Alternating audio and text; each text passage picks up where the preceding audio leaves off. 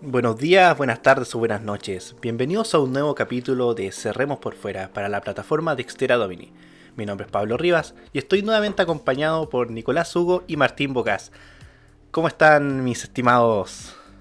Hola Pablo, ¿cómo estás? Eh, yo bien, semana movida, semana de muchos anuncios, eh, harto que hablar, las primarias estuvieron bastante interesantes, eh, así que eso, se un buen capítulo. Así es. ¿Cómo está Martín por allá? Hola Pablo, hola Francisco, hola Nico. Un gusto como siempre. Ahora por fin con, buen audio. Así es, se nota el tiro, se nota el tiro. Me alegro, me alegro.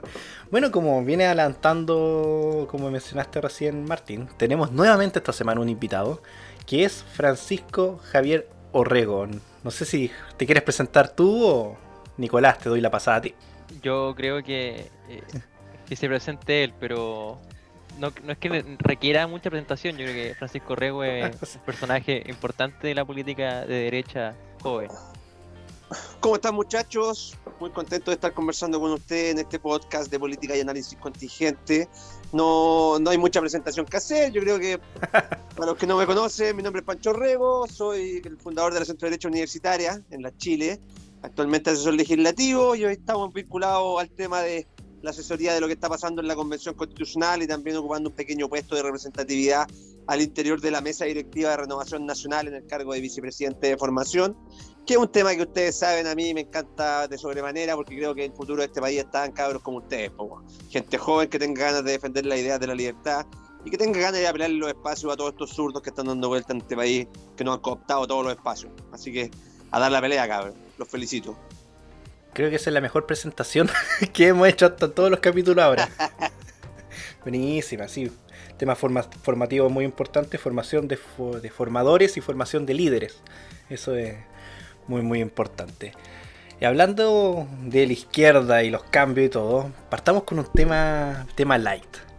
No sé si vieron que le van a cambiar el nombre a nuestra famosa oblea negrita por un nombre nada que ver, o sea, Choquita. ¿Qué pasó, Choquita? ¿Qué es Choquita? ¿Qué pasó? ¿Qué pasó? ¿Qué pasó? Martín, ¿algún comentario? ¿Qué, cómo te, qué, te parece? ¿Y la, y, la razón por la cual fue dado? O sea, por un tema racial. Bueno, o sea, de partida, eh, esto viene desde la empresa privada, o sea, es un cambio de marketing. Y, y, para la gente que es más liberal, a lo mejor esto le puede chocar, pero vivimos en, en un momento de un capitalismo rosado, en donde el, izquierdismo eh, se vende como tal y es un, una ideología de consumo. Entonces, la verdad, eh, no sé si es que alguien tiene otra opinión, pero a mí no me gusta para nada este capitalismo. Para nada. Capitalismo rosado, lo voy a anotar eso, ¿eh? Yo, yo lo, adelanté en la pauta, antes de que de escuchar más opiniones, yo adelanté en la pauta y que la verdad es que siento yo que en esta ocasión es la empresa privada la que hizo este cambio. Es una, es una instrucción que viene desde Suiza. No hubo presión aquí en Chile. En Chile yo creo que la palabra negro está normalizada. Todos le decimos negro a nuestros amigos, nuestra amiga, nuestra pareja. Es un, aquí es una, una, palabra que se usa con cariño. La verdad es que yo no me gusta el nombre, creo que es el peor nombre que se les puede haber ocurrido. Si querían cambiar el nombre, le han puesto otra, eh, otra cosa. Eh, pero la verdad no, no, sé si estoy tan en contra por el simple hecho de que no siento que hubo una presión, sino que más fue una, una movida de marketing, como bien eh, reconoce Martínez, es para aumentar eh, la venta o el, prestigio de la empresa, no sé qué habrán pensado en realidad. O sea, algo que se viene bastante criticado, no solamente por el tema racial, o sea, todo lo que se podría considerar la agenda progre, los mismos eh, colectivos LGTB muchas veces se quejan de que las empresas usan sus banderas para vender, vender, vender y vender lo cual yo no sé a la larga si servirá o no. No sé si aumentarán las ventas con eso o no. Muchas veces hemos visto que cuando empresas se abanderan con ciertas políticas, eh, generalmente se tiende a llevar a lo contrario o, mediáticamente se logra lo contrario. No sé qué opinas tú, Pancho, sobre, sobre eso. Tú que conoces bien a la izquierda en todas sus aristas ahí en la Chile. Yo lo primero que haría, compadre, si analizamos esta materia, es eh, conseguirme, pero de forma inmediata, la agencia de publicidad que trabaja con Nestlé.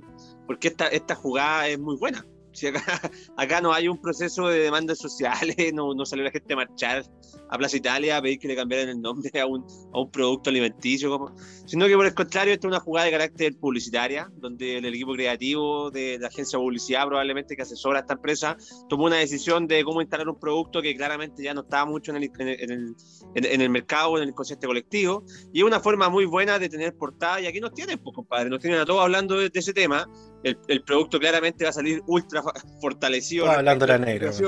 Estamos todos hablando de la negrita y, y, efectivamente uno lo puede tomar desde esa perspectiva, desde la perspectiva del mercado, de cómo se posiciona una marca. También lo podía analizar desde la perspectiva política, de, del proceso de construcción que ha impulsado la izquierda, pero que en nuestro país efectivamente un, un tema racial respecto a los negros no tenemos. O sea, no somos un país que se caracteriza por tener eh, una gran población de, afrodescendientes. Por ahí tenemos, tenemos a, los pueblos tribales y afrodescendientes reconocidos en un par de leyes. Eh, eh, en su momento también se intentó tener cupos reservados para pueblos para pueblos afrodescendientes en la Convención Constitucional, lo que finalmente fue rechazado por, por el Congreso. Pero es un tema que yo lo veo desde la perspectiva netamente comunicacional y, que efectivamente en la práctica nos tiene a todos hablando de la negrita y a mí hasta dan ganas de ir a comprarme una negrita, porque hace mucho tiempo que no me como una, y son ricas, pues. Entonces, yo cacho que después de este programa me voy a ir a comprar una. De hecho, en mi casa compramos un pack de la bolsa grande de negritas porque nos están, todo el día viendo memes de negritas que te da hambre, pues. Querés comerte una negrita. y los memes que están saliendo son muy buenos también. el Mitsubishi pajero ya no se va a llamar Mitsubishi pajero, o sea, Mitsubishi convencional. Entonces, hay memes muy buenos realmente. Y el, el, golpe va a cambiar a, a pronunciamiento. Pronunciamiento. También, pues, muy, divertido. Pero, pero igual tenemos que tener claro que esto siempre tiene un, un, sustrato y un trasfondo ideológico. ¿ah? Nosotros lo podemos tomar para la talla, pero acá hay una agenda efectivamente de, construcción del lenguaje y, y, tener siempre presente que, que, el lenguaje construye realidad. Entonces, yo, yo diría que este es un, tema publicitario, pero que igual tiene su arista política que, que vale la pena analizar, pero, pero no para perder tanto tiempo en ello. ¿ah? Ah, tampoco es para matarse en la calle por un, por un cambio de nombre. yo, yo, yo, no veo una marcha convocada el día domingo con respecto a, a cambiar el nombre de, la negrita. No, no, no, veo a la izquierda levantando banderas por ello. Pero no deja de, de ser eh, eh, paradigmático, por lo menos. Pero ojo, ha pasado en otros lugares, sí, con productos con, o con las imágenes que representan. Eso sí, acá en Chile no ha pasado, pero en otros lados sí. Entonces, Oye, eh, hay que agarrarlo como chiste, pero. Oye, pero lo particular de este caso es que viene precisamente de la empresa privada, ¿no es? Porque el proceso de construcción se, se caracteriza por ir de afuera hacia adentro, del margen, de lo diferente, de lo excluido, eh, hacia el sistema. En cambio, este es el mismo sistema desde arriba, desde la, una, una decisión tomada desde, desde la cúspide de, una, de una empresa y esto también habla del capitalismo, o sea, del, nuevo capitalismo que tenemos, del, sistema internacional, de que tenemos empresas eh, que nos están metiendo esta ideología ahora en, las cosas que comemos. Mira, yo creo en realidad que... No, no, no más. Estaba tirando la talla. Las transnacionales ah. brutales del capitalismo salvaje. Extractivistas. ¿Qué diría Hayek? ¿Ah? Lo que pasa es que yo, yo, yo creo al, al, revés que, que, tú, Martín, que tal vez esto de, de los cambios culturales eh, de afuera hacia adentro eh, son más parte del pasado que, que del hoy. Yo creo que el hoy es la empresa la que pone estos paradigmas en, en, en nosotros y, un poco igual para intentar adaptarse a cómo van cambiando los tiempos, porque bueno, las culturas van, van cambiando con el pasar de los años, ¿cierto? Y, las empresas por mantenerse siempre en, en, vilo y tener siempre su percepción de mercado y mantener eh, eh, resultados positivos, eh, se van, van tomando esta, esta ideología para eso mismo, para no, no morir y no quedarse atrás. Claro, o sea, yo lo digo más como para interpretar en los tiempos en que vivimos de que ahora la izquierda está, está siendo eh, alimentada por, por la empresa privada. La izquierda. Progre, más bien. La izquierda progre, sí, la, ah. izquierda, la izquierda rosa. Bueno, pero no nos vamos a matar en la calle por ese tema.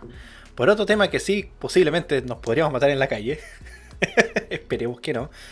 Son los resultados de la primaria. Partimos la semana con eso, de hecho. El capítulo pasado, cuando grabamos, eh, estábamos justo antes, una hora antes de que empezara el conteo. Y bueno, una semana después ya prácticamente tenemos los resultados y todos sabemos lo que ocurrió. O sea, tenemos a Jaude como, gran perdedor. Y por el lado de Chile Vamos, eh, Sebastián Sichel se alzó como el candidato electo. Me, me, enfoco en decir que, que perdió Jade más que decir que ganó Boric, por el hecho de que mucha gente, y un porcentaje que nunca vamos a saber cuál fue, fue a votar por Boric para que no saliera Jade. O sea, es un tapón enorme hacia el comunismo mainstream que se está instalando en, nuestro país.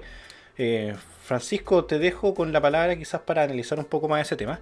Eh, tú que lo vives más de adentro, eh, para que nos ilumines un poco con, tu visión. Mira, es un tema que da, da, para largo, efectivamente, este es un tema mucho más interesante que hablar de la negrita y la choquita. Acá lo que vimos el, día domingo fue un resultado que, que no, no, nos deja de sorprender a nivel político y a nivel de partido, pero que todos aquellos que venimos del mundo universitario y que venimos de la política de más de, de calle, lo, lo, veníamos diciendo hace mucho rato. ¿ah? Y, también fue, fue un decantamiento de lo, de lo, que fue la elección de convencionales constituyentes en su momento, donde la ciudadanía igualmente privilegia a aquellos candidatos que vienen del mundo outsider, ¿cierto? Que no son de la política tradicional, que no responden a las cunas políticas habituales, que no responden a las cúpulas partidistas, que, que, de, que de plano no están militando en partidos políticos tradicionales. Entonces, acá tú tienes que hacer una lectura que va por el sentido de la demanda social de la calle, del, chileno común y corriente, del ciudadano que quiere cambios, ¿ah? que, que, busca cambios y busca que esos cambios también sean un, un recambio generacional.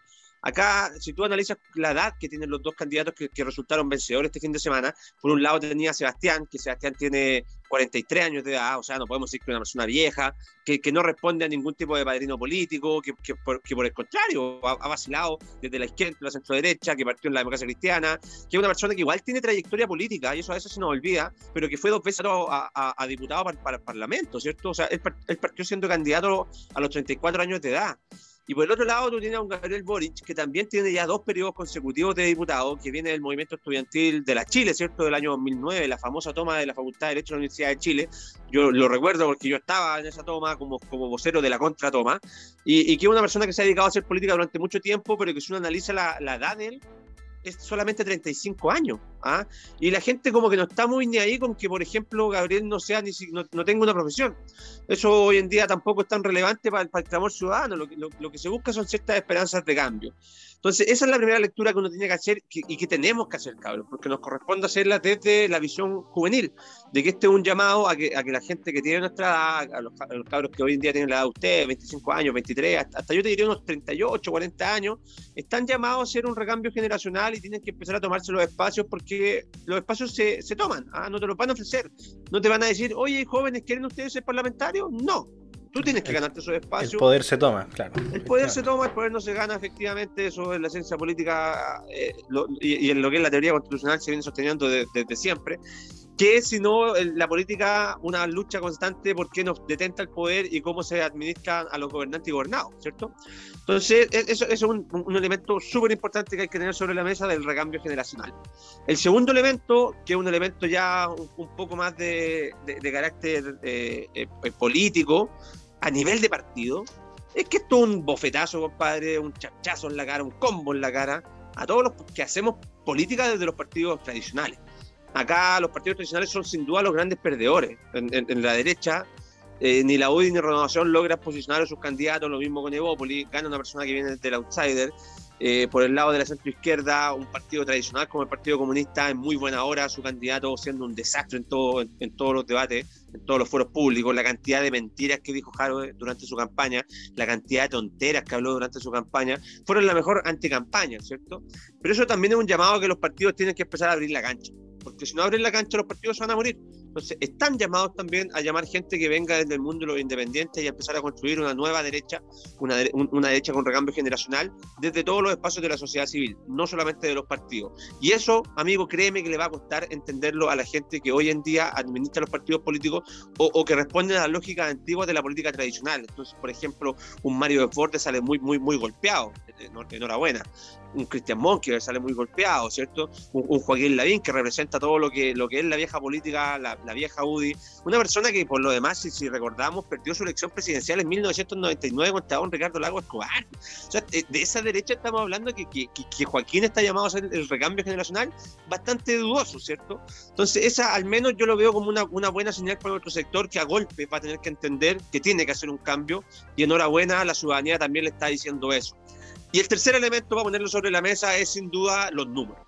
Porque a nosotros nos gustan los números y los números últimamente no nos habían acompañado. Nosotros desde, desde el análisis político estábamos pensando que en esta primaria, en nuestro sector, no en la izquierda, iban a participar muy pocas personas, que iba a haber muy poca capacidad de movilización. Y eso se, se refleja en las cifras de las últimas elecciones. O sea, en, la campaña de la prueba de rechazo, nuestro sector, que, mayoritariamente se jugó por la opción rechazo, movilizó 1.650.000 personas, ¿cierto? Pero después para la elección de los convencionales constituyentes bajamos de 1.650.000 a 1.150.000 electores. Vale decir, en siete meses tú perdiste 500.000 votos. Si tú comparás la elección, por ejemplo, 2017, la parlamentaria 2017, con la elección de los convencionales constituyentes, entre la UDI y Renovación pierden un millón de votos un millón de votos ¿ah? en solamente tres años. Si tú comparas lo que fueron las primarias de Piñera, la última de Piñera contra Osandón y contra Felipe Cas, en esa primaria se movilizaron 1.450.000 votantes, de los cuales Piñera metió 850.000. Y la primaria anterior, la de 2013, Longueira Alaman, solamente logramos movilizar 800.000 personas. Si tú te das cuenta de todos los datos que te voy tirando, todos los numeritos que te estoy tirando y poniendo sobre la mesa, no ha ido mal, no ha ido mal y hemos tenido malos resultados. Y lo que nos pasó este domingo fue un, un, balde de oxígeno que viene a, revitalizar a nuestro sector, porque nadie esperaba que superáramos el millón de votos. El, el, mejor de los cálculos hablaba de que íbamos a sacar unos 700 mil, 800 mil votos, replicando lo que fue la, la, elección primaria del año 2013. Y resulta que metemos un millón 350 mil votos, y yo creo que eso es básicamente porque el candidato Sichel logra movilizar al mundo de los independientes, y eso hay que decirlo. Y ese, ese es un llamado muy potente. Y por el otro sector, por el lado del Frente Amplio, del Partido Comunista, en lo que se conoce actualmente como el Pacto Pro Dignidad, logran movilizar 400 votos, 400 mil votos más que nosotros. Entonces, si nosotros antes de la primaria pensábamos que el Frente Amplio nos iba a triplicar en votos, estamos hablando de 700 mil contra 2 millones 100 aproximadamente, resulta que solamente nos sacan 400 mil votos de diferencia. Y eso nos permite afrontar la próxima elección ya más paradito, ¿ah? con, muchas más ganas de competir, porque resulta que efectivamente la gente está volviendo a creer en las ideas de nosotros, que son las ideas de la libertad, pero están rechazando los partidos políticos tradicionales. Y eso, el desafío que tenemos los que representamos esos partidos es chuta, darnos cuenta de que hay que empezar a abrir la cancha y hay que empezar a mirar mucho de, de forma mucho más cercana al mundo de los independientes. Entonces, ahí, compadre, te puse tres elementos sobre la mesa que yo creo que son súper interesantes de analizar quiero partir con el tema, de hecho, con el último que mencionaste, el tema de los independientes. Es solamente mirar, por ejemplo, lo que pasó en el tema de las constituyentes. Mucha gente votó por los independientes. Muchísimo. Eh, dígase, lista al pueblo, que eran independientes, entre comillas, o independientes de partido, en cubo de partido, tanto en constituyentes como en concejales, como un montón de puestos. Y la gente votó prácticamente ciegamente por ellos, un muy gran porcentaje, puedo decir, de gente muy cercana que votó por independientes, pensando de que no solamente eran independientes políticamente, sino que también, digo, partidista, claro, sino que también independientes y centristas como ideológicamente. O sea, tengo casos muy cercanos de gente que se tiró independiente teniendo puesto en la UDI. Eh, saludos, sé que un, día llega a escuchar el podcast, sabe que estoy hablando de él, que se tiró como independiente y, salió electo y ganó, ganó, tercera mayoría. Tercera mayoría a nivel nacional. No, no, no, es un, un puestecito por ahí en el sur de Chile. ¿Joven o viejo? ¿Joven o viejo? Joven. Joven, ya, entonces Eduardo Cretón o Ricardo Neumann, ¿cuál de los dos? No, no, no, es sur, no, sur, que yo estoy en Los Ángeles, somos del, ya en Los Ángeles, así que más al sur todavía. Mm, Mena, podría ser. No. No, pero la, dejémosla ahí. ya, no vamos a seguir jugando porque lo voy a chutar en algún momento y vais a salir Sí, pero la cosa es que, claro, mucha gente votó por Independiente. Y ahora, eh, claro, nos sale un personaje que, igual, como dices tú, tiene un recorrido político más o menos eh, llamativo, varias candidaturas, ha estado en política, ha apoyado a diferentes candidatos con a lo largo del tiempo, pero que, como va con la bandera independiente, logra mover una gran cantidad de votos.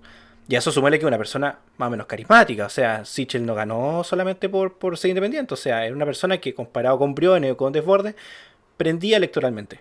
Entonces se combinan. Muy distinta, se, se, combinan. Claro, y también, y los puestos políticos que, ocupó, o sea, ser ministro, ministro de. Sí, hasta, libro sacó, pues, ¿ah? Claro, o sea, libro sacó en su campaña. ¿Durante la campaña? Sí, pues, la historia de Sichel. Ah, esa no me la sabía.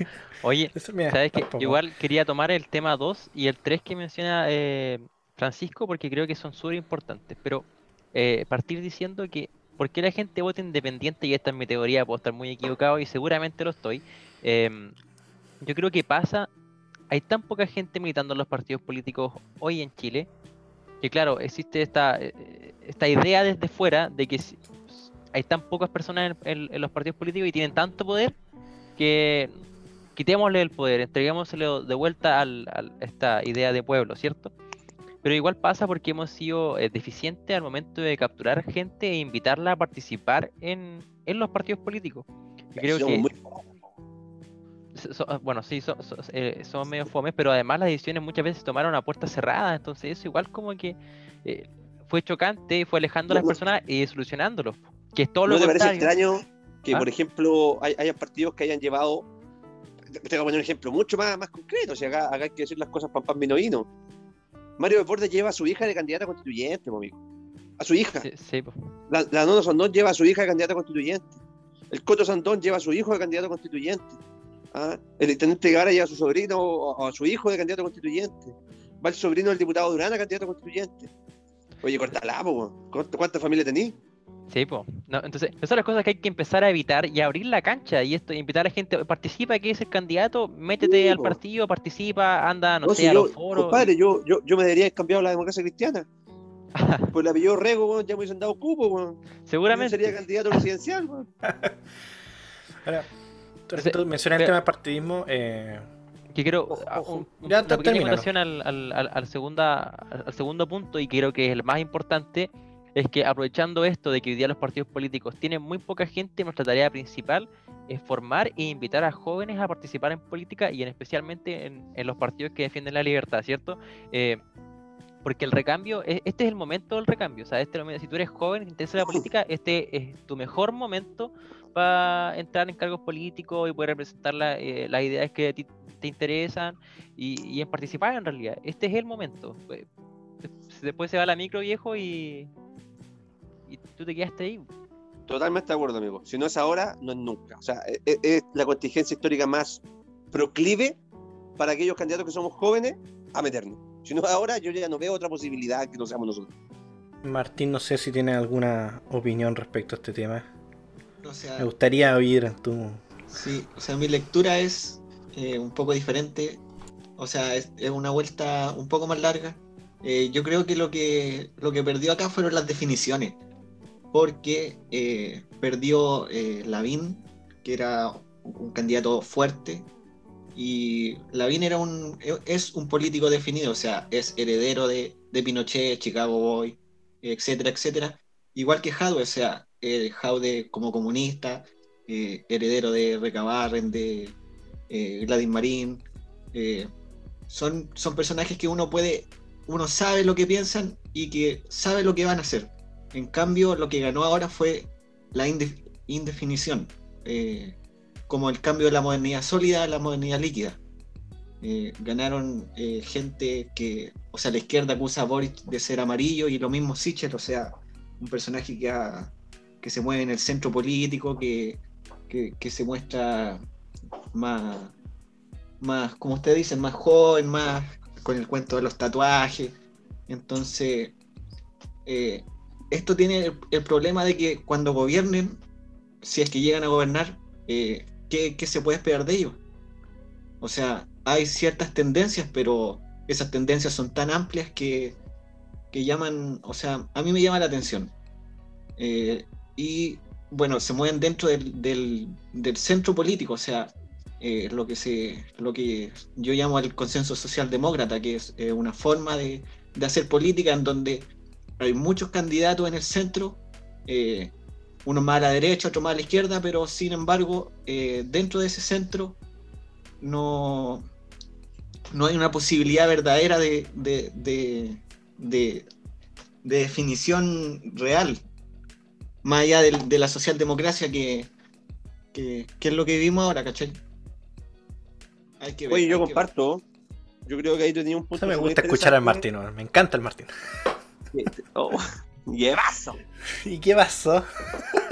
Yo creo que, que Martín pone un, cuarto punto sobre la mesa, que es un punto que, es súper interesante, porque efectivamente, si uno analiza los candidatos que perdieron, un, Daniel Jadwe es una persona marcadamente comunista y que defendió abiertamente, por ejemplo, la dictadura cubana y no tuvo ningún tipo de problema con defender un, a un violador sistemático de derechos humanos como la familia Castro y Díaz Canel, ¿cierto? Entonces ahí tú sabés lo que piensas, compadre.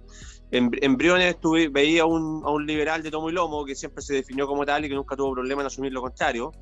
Eh, Mario Borges intentó definir en su momento, es, raro definir a Mario Borges, porque quiso crear este concepto de la derecha social, que es un concepto muy malo, que es un concepto que está muy alejado de las ideas de la derecha, donde, donde vemos a la política en separación de, de, sectores como la derecha social y la no social. O sea, si eso no es dialéctica, lucha de clases, entonces explícame qué, qué cresta es y es un discurso muy, muy dañino para nuestro sector y en buena hora pierde. Luego intentó darle un sustento más, más intelectual, ya colgándose un poco Hugo Herrera y hablando de la derecha republicana, de la derecha popular, de la derecha nacionalista, que esos sí son conceptos muy asociados a, a nosotros como derecha, pero que nunca lo impulsó. Entonces se quiso vestir con ropas que no manejaba y finalmente encontramos un Sebastián que, que, efectivamente ha, ha deambulado en, en, distintos partidos políticos, pero que yo cuando lo escucho hablar sí veo una persona de centro derecha, yo veo un compadre que defiende abiertamente la libertad y fue uno de los pocos candidatos que en todas las pasadas, por ejemplo, se manifestó en contra de los, de los, retiros del 10% porque entendía que eso afectaba tanto a las pensiones futuras como al, al, al sistema de,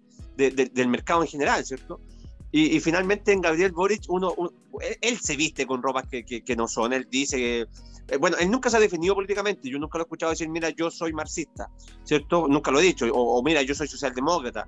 Y siempre hablan de las fuerzas progresistas, las fuerzas refundacionales, la, la, la, confluencia de la izquierda, el diálogo de, de, la, de la, izquierda, de la izquierda más dura.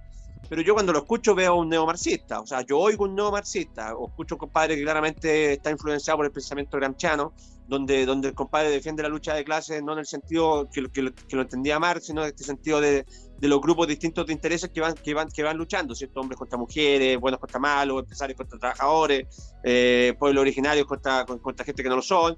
El, el típico discurso neomarxista. Entonces, yo siento que efectivamente los, los, candidatos que ganan no están muy bien definidos, pero si uno lo empieza a escuchar, uno sabe lo que piensan y uno puede encasillar a esos candidatos. Entonces, yo te diría que el Partido Comunista perdió su candidato eh, titular, pero sigue presente su candidato que estaba en la banca, que no deja de ser un marxista como Gabriel Boric. Entonces, eso tenemos que repetirlo. Gabriel es el candidato del Partido Comunista y defiende una ideología de carácter marxista o neomarxista. Entonces, Chile no está libre del comunismo todavía, porque hay un candidato que defiende esa idea.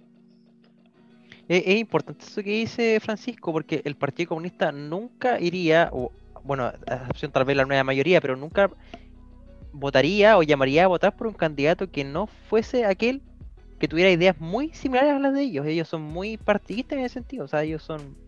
No, no, veríamos, por ejemplo, al Partido Comunista votando, tal vez, no sé, por un Andrés Velasco, si hubiera sido el candidato eh, presidencial. Pero pactaron con ellos recordemos que también pactaron con ellos. Cuando nace la nueva mayoría y, y, surge este bloque que vino a repasar a lo que era la antigua concertación y el Partido Comunista se suma al segundo gobierno de Michelle Bachelet, ellos colocan de ministro de Desarrollo Social a Marco Barraza, hoy en día convencional constituyente y un compadre marcadamente comunista del, del Comité Central del Partido Comunista, en su momento también ligado a la administración de la Universidad Arce, uno de los tantos que, que tuvieron culpa en, en, joderse a una cantidad de estudiantes impresionante. Entonces, de repente los comunistas son pragmáticos y a veces no son tan pragmáticos. Lo que pasa es que el último tiempo la línea de acción de ellos era era, era bastante contradictoria o, o, bastante de lucha contra el establishment de izquierda.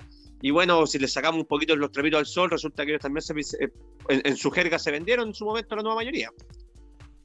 Sí, pero igual una nueva mayoría un poco más izquierdizada que, que el primer Así gobierno es. de Michelle Bachelet. Entonces, sí, pues, estamos de acuerdo. Ahí está la gran diferencia. Estamos de acuerdo, amigo. Para pasar al próximo tema que tenemos en, en la pauta, antes quisiera hacer una pequeña pausa para tomar agüita, para hacer eh, para volver, porque se vienen do, dos temas cortitos, que ya echarle un ojo a los candidatos y hablar sobre nuevamente, que siempre nos da tanto hablar, nuevamente, oh, por ahí iba, eh, sobre lo que ha pasado nuevamente en la Asamblea Constituyente o la Convencional Constituyente. Así que hacemos una pequeña pausa y volvemos. Martín Bocas, Nicolás Hugo y Pablo Rivas nos traerán semanalmente lo mejor de la política nacional. Con su análisis, nos entregarán su visión joven y universitaria de los aconteceres en nuestro país. Todas las semanas los esperamos en Spotify y YouTube con Cerremos por Fuera para la plataforma Dextera Domini. Bueno, ya estamos ya de vuelta con la segunda y última parte de este programa, donde entraremos de lleno hablando sobre los candidatos a presidente que están actualmente sonando tenemos eh, los más conocidos y los que están todavía buscando apoyo. Eh, Nicolás, yo creo que tú nos puedes ayudar con, ese tema. Sí, por supuesto. Yo creo que nací para esto, lo estuve esperando toda mi vida. Em, voy a proceder entonces a hacer lectura de los 21 candidatos a presidente que están buscando patrocinio en el CERVEL. Si quiere apoyar a uno. ¿21 candidatos? 21 candidatos, efectivamente. Elecciones del año 2021, 21 candidatos. Creo que es cábala, no estoy seguro. Parte de algún rito de izquierda seguramente. Así que... Oye, si inscribimos la candidatura nosotros, bueno, está tirado. Hagamos un sorteo y alguno de los cuatro se mete de candidato presidencial. A, la matita, por pues, el primero que sale. Tírala como talla. Como talla, sí. Ah. Más candidatos que votantes. Más candidatos que votantes. Podríamos. es una buena idea también. Kanye West, así, uno. Un voto. Ya, Nicolás, dale nomás. Em, voy a partir entonces con el más conocido de los 21 y tal vez el único que llega en noviembre a la papeleta. Eh, José Tomás Jocelyn Holt Letelier, Bernardo Florencio Jabal Quinto Lagos, Diego Alexis Ancalao Gavilán, mm, también tiene historia este, Rodrigo Andés Neigel Palomino, Sergio Nelson Tapio Ojeda, pero no se confunda porque no es el DT. Gustavo Ignacio Serrano Reyes, Marcela Oriana Aranda Arellano, Abraham Gonzalo Larrondo Vega, David Alejandro Fernández Valenzuela, Eduardo Enrique Concha Guerra, Juan Carlos Neubayer Morales, Carola Andrea Canelo Figueroa, que tal vez esta vez es su oportunidad, José Patricio Carvajal Leal, Rocío Daniela Muñoz Castillo, Carolina Verónica Zambrano Gerli, José Antonio Gómez Oñate, Rodrigo Abel Yáñez Moya, Patricio Javier Flores Cartagena, Lastenia Leonor Ahumada Retamales, Luis Ervin Montesinos Contreras y finalizamos con la más conocida de todas, por supuesto, eh, señora Juanita Gloria Paz Saavedra Rojas. Oye, estos son 21 candidatos que están inscritos en CERVEL buscando firma. Sí. O sea, son 21 más los candidatos 22. Claro, serían entonces 29 si no saco mal la cuenta. a eso habría que eh, sumarle los candidatos a los partidos tradicionales. Sí. 30. Tengo aquí anotado. Tengo a Sebastián Sichel. Tengo a. a José Antonio Campos por la derecha. Y de ahí te vais por la izquierda. Ya apartamos por. Eh... Pérez de Arce creo que al final no se va a tirar. Creo que no. Hermógenes, es que. No, no sé si Fuerza Nacional está constituido como partido político. Entonces lo veo bastante difícil. Pero partamos por la. por Cast. En la derecha más derecha derecha. Luego vamos, nos vamos tirando un poco más para la verdadera derecha. por son derechas. Por la verdadera derecha. vamos después por Sichel. Y aquí yo me empiezo a perder. Porque eh, podríamos decir Sebastián Sichel, podríamos decir Parisi. Que de hecho por el partido de la gente. Por el partido de la gente, eh, de mano. El partido de la gente que van 45.000 firmas, weón. el tercero por con más gente, me parece, si no me equivoco. Yo te diría que está por ahí. Partido Socialista, Comunista, RN y ellos. El Partido de la Gente, de mano con. según ellos son el tercero. Con tu amigo personal, Nico, con. Oh, eh... mi mejor amigo. El... Franco Parisi. Franco, no, no, Gino, no, Gino Lorenzini. Gino Lorenzini es el, ser, el único ser de luz que hay en este, en este país. El hombre más Los iluminado. Bad Boys. Parte de Doctor File. Aparte de Doctor File. Es que Doctor, Doctor File le iba a dejar al final. ¿Por qué? Porque, pero dejémoslo al final, que dejémoslo al final. Uno de los dos se dedica a estafar personas. No voy a decir cuál. tenemos entonces a Parisi. Podemos ya, tirando más para el centro, podríamos decir que tenemos a Meo, tenemos a Proboste, posiblemente Narváez. Posiblemente. Es que va, algo va a tener que hacer la centro izquierda. Sí, la centro tenemos a Maldonado, pues creo que por Partido Radical, si no me equivoco. Carlos Maldonado, lo mejorcito. Sí, para ser muy sincero, lo mejorcito que hay en la centro izquierda. Estoy de acuerdo. Ah, y además es chistoso. ¿Alguien lo sigue en Twitter? No, fíjate que no. Buena pregunta. ¿Alguien lo sigue en Twitter? Nadie lo sigue. Yo soy muy fan de eso. No, debe, tener más seguidores que nosotros juntos, pero no. Ah, yo creo. No debe tener mucho, mucha influencia. Maldonado. Y creo que ya estoy pasando. Ah, bueno, nombraron a Jocelyn Holt. Eh, estoy llegando a el profesor se, se Artés. la Jimena Rincón, pero está abajo ya.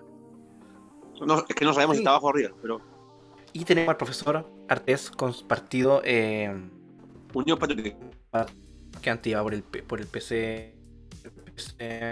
Va con su propio partido. Y en último lugar tenemos a alguien fuera del tiempo, fuera de toda línea temporal, al gran Torfile, con su partido en formación. Antipandemia, ¿cierto? Sí, antipandemia. Bueno, vi en ese video cortando la mascarilla, compadre. Y... Sin, sin mascarilla. O sea, la volada típica del Dr. File. Con su partido Centro Unido, que de hecho juntaron las firmas para presidente y ahora están. No, para. No, me equivoco, para partido y ahora están juntando las de presidente.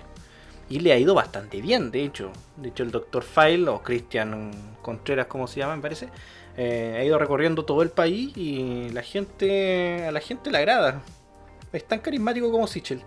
Pero obviamente tiene sus posturas, eh, bueno, burdas, por así decirlo, y que no aportaban mucho al tema, pero es divertido tener personajes así todo, todo, todo el tiempo camino a la Le dan un saborcito. Oye, pero ¿quién puede estar en contra de cambiar el calendario a 13 meses, ¿Quién podría decirle que no es eso? 13 meses y un... ¿A quién? ¿Por cómo, no se le ocurrió a nadie antes, weón? de ser el primero. Yo sé si alguien aquí los que tiene. ¿Alguien se acuerda de alguien que haya dicho alguna cosa así? De querer cambiar el calendario. No dice calendario, pero Alfredo Fer es lo más parecido a proyectos ridículos. ¿Es Fer? Sí. No, pero si Fer era serio, po, no.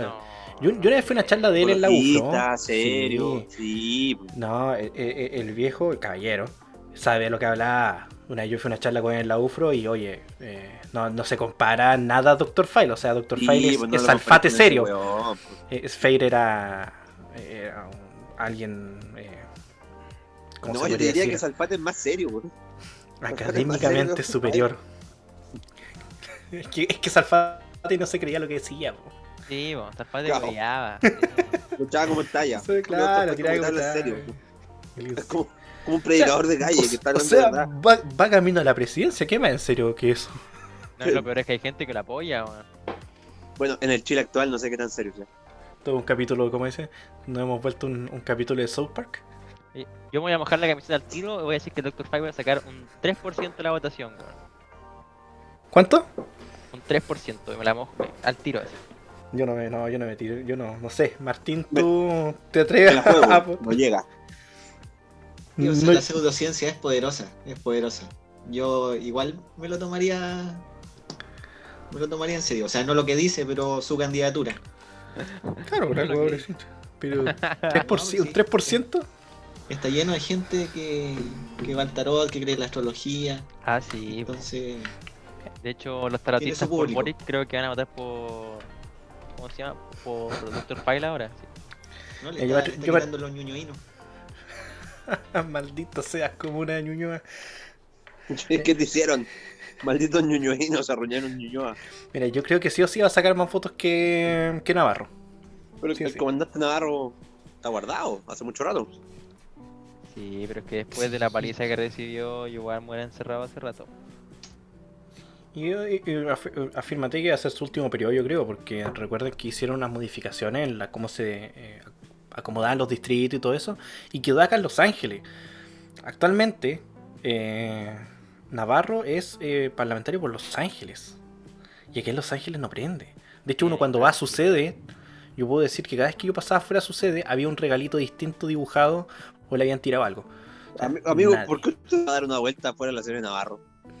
Porque queda en el centro de Los Ángeles. Está aburrido. Él, le va a dejar los ¿Y por ahí? Claro, yo voy a dejar los regalitos. De hecho, él, Y que claro, que Los Ángeles son la cuadra, el centro son tres, es 3x3. Pues. Tiene alma de pintor. Claro. La otra serie que pasó allá. Estaba en el estadio Los Ángeles. ¿ah? Viendo un partido de Wander contra Iberia. Mitch. Grande, grande Iberia. Sí, pues, una Copa Chile hace como cuatro años. Uh. ¿Wanderino, Sebastián? ¿San Francisco? Sí, pues está las patas, porteño. Mire, ¿sabe quién es Wanderino también? ¿Cómo? Maldonado. Así es, pues. Wanderino, por eso lo banco. Vos le dije, lo mejorcito de la centro izquierda. Tiene, tiene candidato, parece, Orrego. Y mi constituyente es Agustín Esquela, Wanderino también. Yo menos mal no me llevo por eso, tendría que votar por Boric. Eh. Oh. ¿Por qué? ¿De qué, güey? ¿De la Cato? Boric, es de la Cato. Ah, pero sí, obvio, amigo. Progre caviar, pues, 100% la cato, pues, perro, vamos al estadio, sacarlo. Me acuerdo que en, el la nosotros decíamos los zorrones socialistas. Oh, qué abundante eso, Está lleno, es la fauna nueva. El progre que predica desde Plaza Ñuñoa con su iPhone 7800. Pero igual, a ese eh, Jado creo que sacó un buen argumento eso el otro día, que porque cuando lo wearon por la weá del auto, que claro, este es el sistema en el que vivimos al final. Hay que aprovecharlo, hay que aprovechar lo bueno que tiene. Me encanta, me encanta. Comunistas viviendo en el paraíso capitalista. y defendiendo la propiedad privada. Todos, todos, hijos de empresarios. el, trufo cultural, cabro, es nuestro. Si el trufo cultural es nuestro. no nos hemos dado cuenta, no lo, no lo, no lo supimos valorar. Oye, tocó un tema importante que fue la constituyente aquí, Pancho. Eh, y, hay un tema bien interesante que se esta semana que fue el conflicto de, de Loncón con, con, con Marinovich. ¿ah? Francisco, está adentro prácticamente, se podría decir, de este tema. ¿Cómo, ¿Cómo, se vivió, cómo se comentó? Eh, estamos asesorando a los convencionales, no vamos a decir lo, lo que... ¿Se acuerdan de esa publicidad del candidato que dijo quiero terminar dentro de la convención? Se hizo famoso. Terminó fuera. se acuerda su nombre, pero terminó fuera. Claro. Estamos peor que, que, todos somos técnicos. Ese tema en particular es un tema que grafica muy bien la necesidad que tiene la izquierda de estar buscando eh, culpables en la derecha. ¿ah? ante la incapacidad que han tenido ellos de articularse como sector político y, la, y las peleas evidentes que hemos visto entre el Partido Comunista y el Frente Amplio con la lista del pueblo, donde el Frente Amplio se impone al Partido Comunista, le gana la mesa directiva, instala a la presidenta Loncol, el vicepresidente Baza, y, finalmente le gana ese gallito político del Partido Comunista. Después nos damos cuenta, y nosotros que estamos un poquito más metidos en el día a día de la convención, que la articulación política está pasando por el Frente Amplio, pero las indicaciones que se están aprobando y la tendencia que se está marcando al interior de la convención es favorable hacia, la lista del pueblo. Las indicaciones que presenta la lista del pueblo en su mayoría son aprobadas por la convención. Las indicaciones que presenta la derecha, por el contrario, todas han sido rechazadas de forma sistemática. No, no hemos ganado ni una. Y, sola, y se rechazan solamente porque vienen del sector de la derecha. Entonces la tele está representando como como esta, esta derecha más dura, más confrontacional, y, dice las cosas que muchas personas yo creo que quieren decir, y, a la izquierda eso como que le molesta mucho porque no estaban acostumbrados a tener un contrincante que les dijera, oye, estáis dando jugo. Uno, puede discrepar con las formas que tiene la tele, uno puede, puede decir que a veces se le, se le escapa un poquito, ya, que no le pasa, hay que ser muy sinceros con eso. Pero, pero finalmente la, la, tele hace puntos políticos y, hace lo mismo que hace la izquierda lo enfrenta de cara a cara, es bastante dura su lenguaje, no tiene pelo en la lengua, y eso a la izquierda le está molestando, porque la izquierda se está dando cuenta de que chuta, parece que la derecha está despertando. ¿ah? Y eso también viene muy acompañado de este grupo de convencionales jóvenes que tenemos al interior de, de, este órgano encargado de redactar la constitución, que han sido muy duros en defender también la idea de nuestro sector con la valentía que, caracteriza a los cabros jóvenes.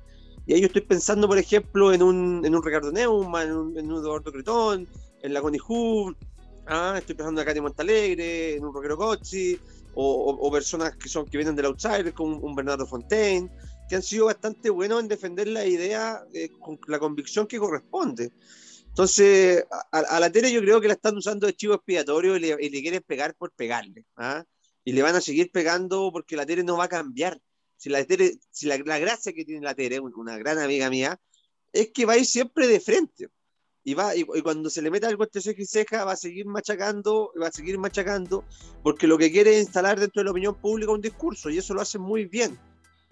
Ahora la van a vivir ¿ah? la van a castigar, la Comisión de Ética y Transparencia de la Cámara probablemente cuando ya esté instalada y tengamos claras las sanciones, lo primero que van a hacer estos compadres es meter a la tele a, procedimientos sancionatorios de carácter administrativo.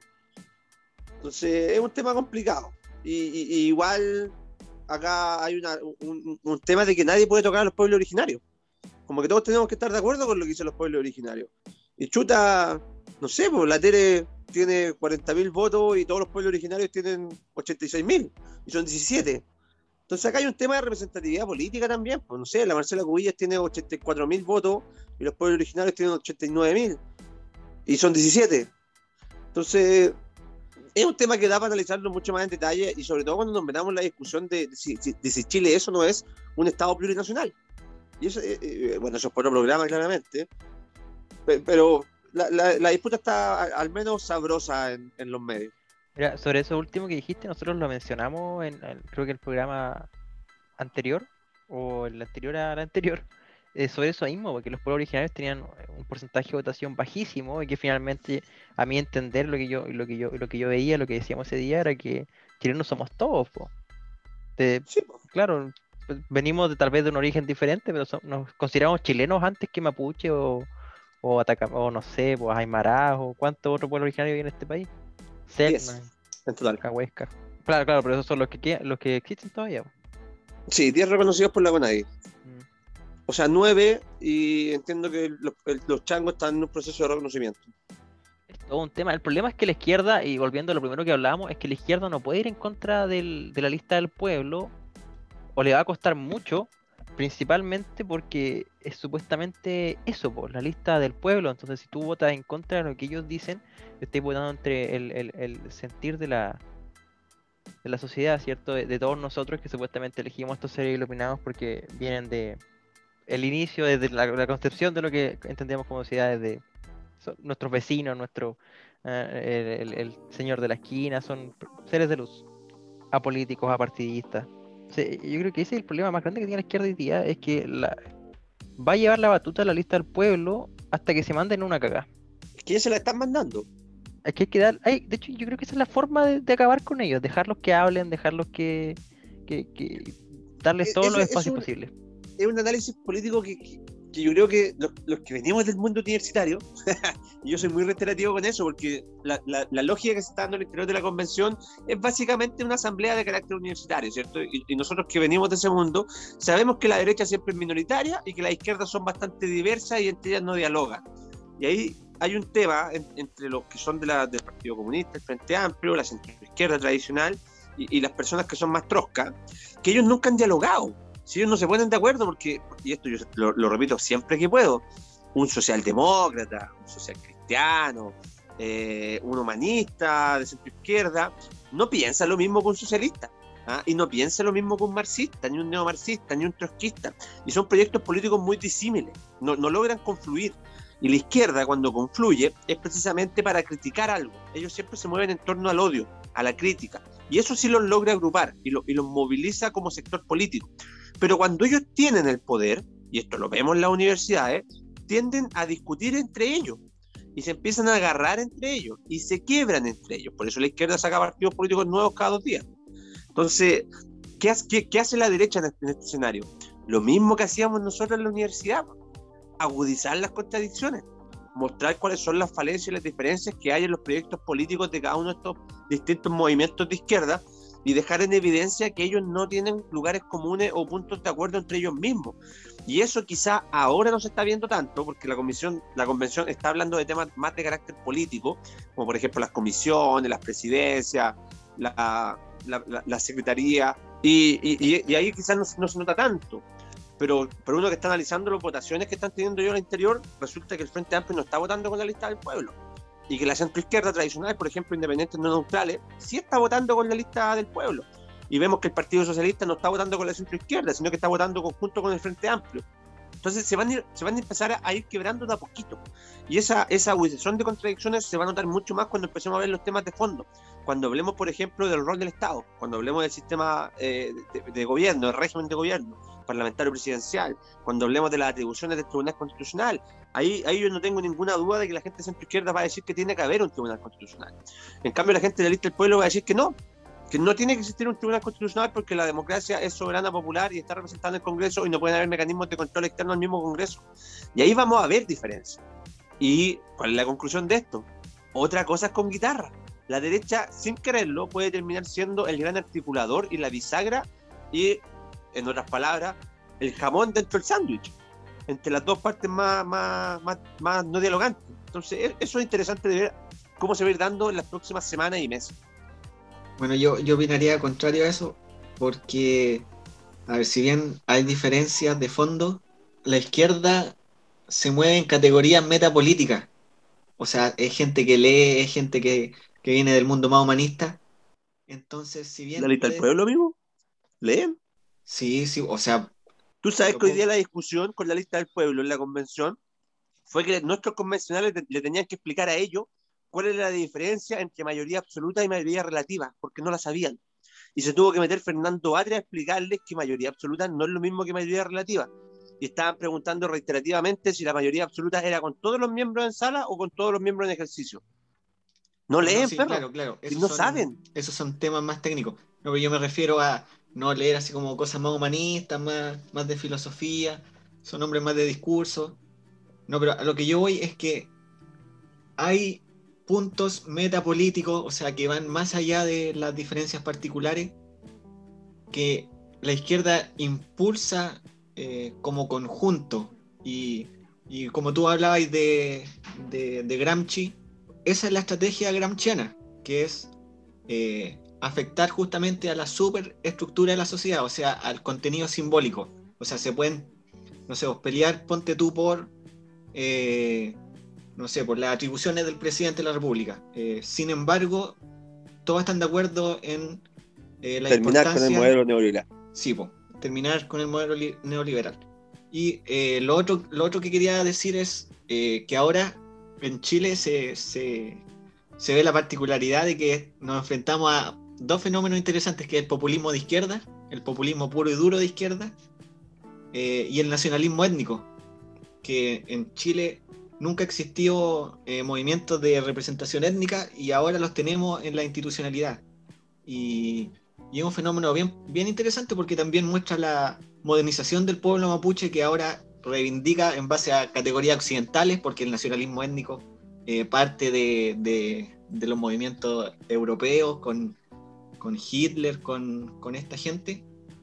Eh, y también busca cierto grado de autonomía, lo que, lo que revela, eh, ¿cómo decirlo?, institucionalizar su, nacionalismo dentro de lo que es el Chile moderno. O sea, o sea, la institucionalidad chilena se enfrenta ahora con un pueblo mapuche eh, organizado y moderno. O sea, ya no son tribus que están eh, al sur del Biobío y que viven su vida y... no, y en su composición tampoco son pueblos, son nación ya. Claro, sí, pues son nación. Y que busca la autonomía. ¿Cómo, puede ser en España, no sé, el, País Vasco, Cataluña? Sí, ahí, y ahí el proceso político más cercano e interesante es analizar el proceso ecuatoriano. Ahí se dio con mucha fuerza. Sí, no, claro. Y, y bueno, esto también abre la, entrada también a, los movimientos nacionalistas étnicos, pero del, otro bando, porque claro, el argumento del nacionalismo étnico es una nación por etnia. Y bueno, en Chile, si bien los lo herederos de, los conquistadores europeos están, no tienen conciencia étnica, eh, en cierta manera se podría generar esta conciencia y habría una reacción al indigenismo, que sería el, nacionalismo que ya se, que yo lo veo que se está formando en un pequeño grupo que se llama Fuerza Nacional Identitaria. Eh, pero bueno, eso difícil, difícil que pase porque en realidad. Sí, yo lo, ¿Quién está liderando ese movimiento? No, no sé. No, líderes no, no creo, no, no conozco. No conozco. Solamente conozco las bases filosóficas que el nacionalismo étnico blanco. Ya. Claro, pero el mundo blanco, el mundo europeo, eh, es un mundo progre, entonces, claro, está esta contradicción de que entre los mismos blancos rechazan el pensamiento del nacionalismo étnico. Pero es, una discusión que, yo por lo menos la encuentro interesante. Sí, te faltó un elemento nomás, a mi parecer, que también están surgiendo los populismos de derecha. Claro. era obvio. Claro, y también el populismo de tercera posición. Sí, el, populismo es un, es un, fenómeno de todos los bandos. Po. Es, que, en nuestro país la derecha nunca había estado asociada al populismo.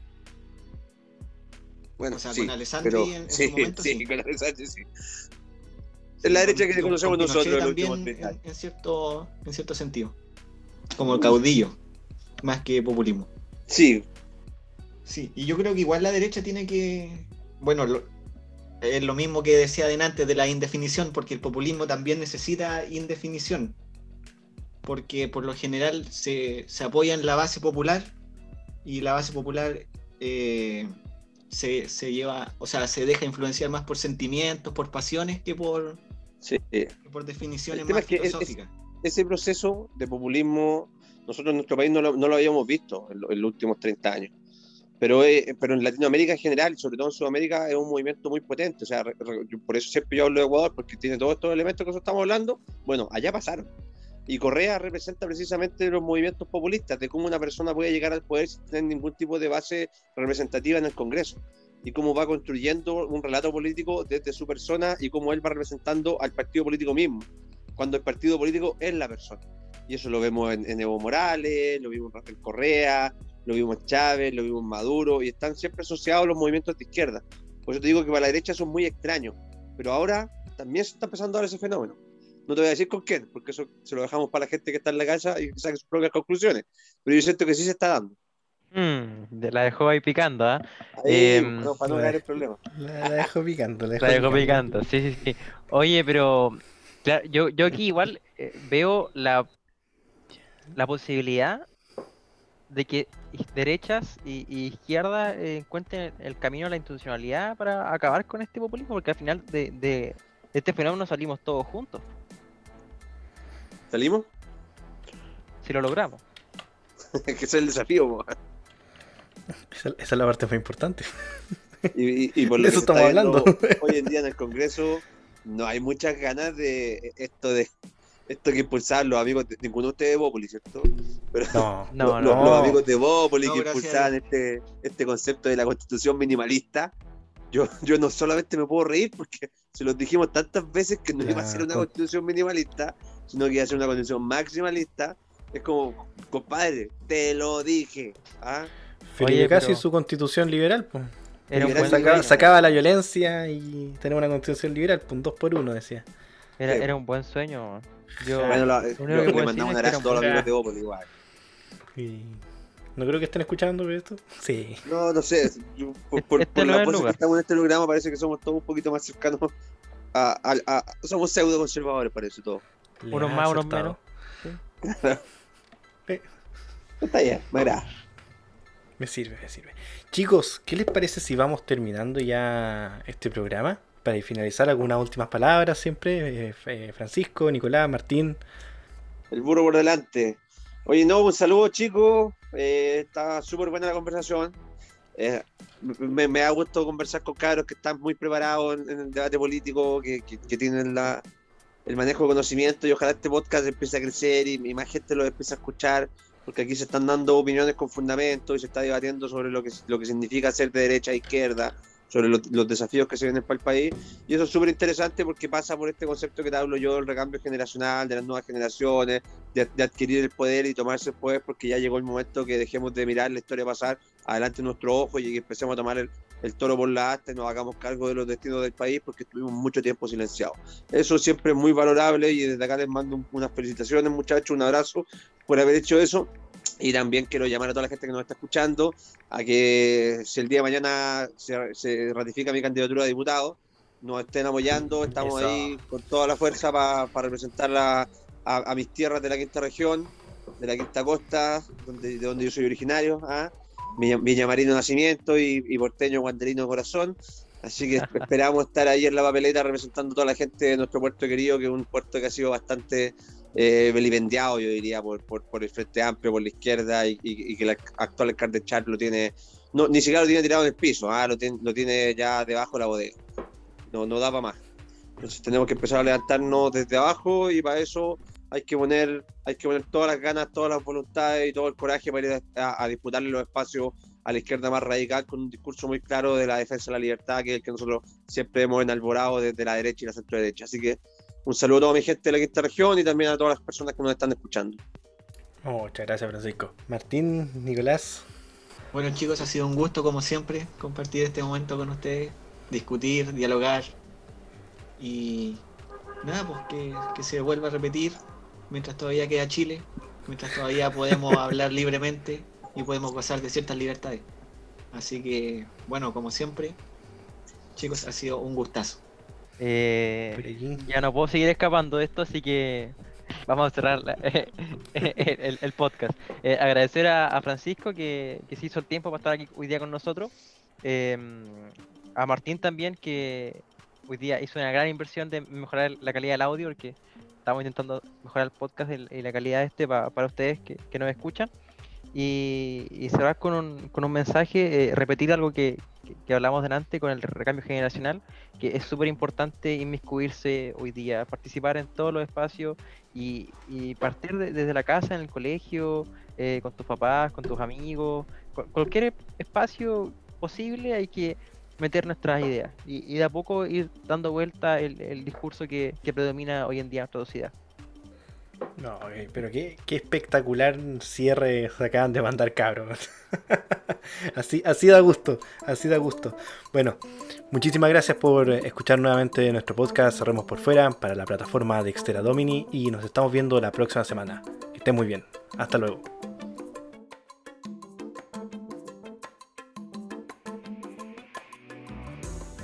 Las opiniones vertidas en este programa son de exclusiva responsabilidad de quienes las emiten y no representan necesariamente el pensamiento de la plataforma Dexter Dominic.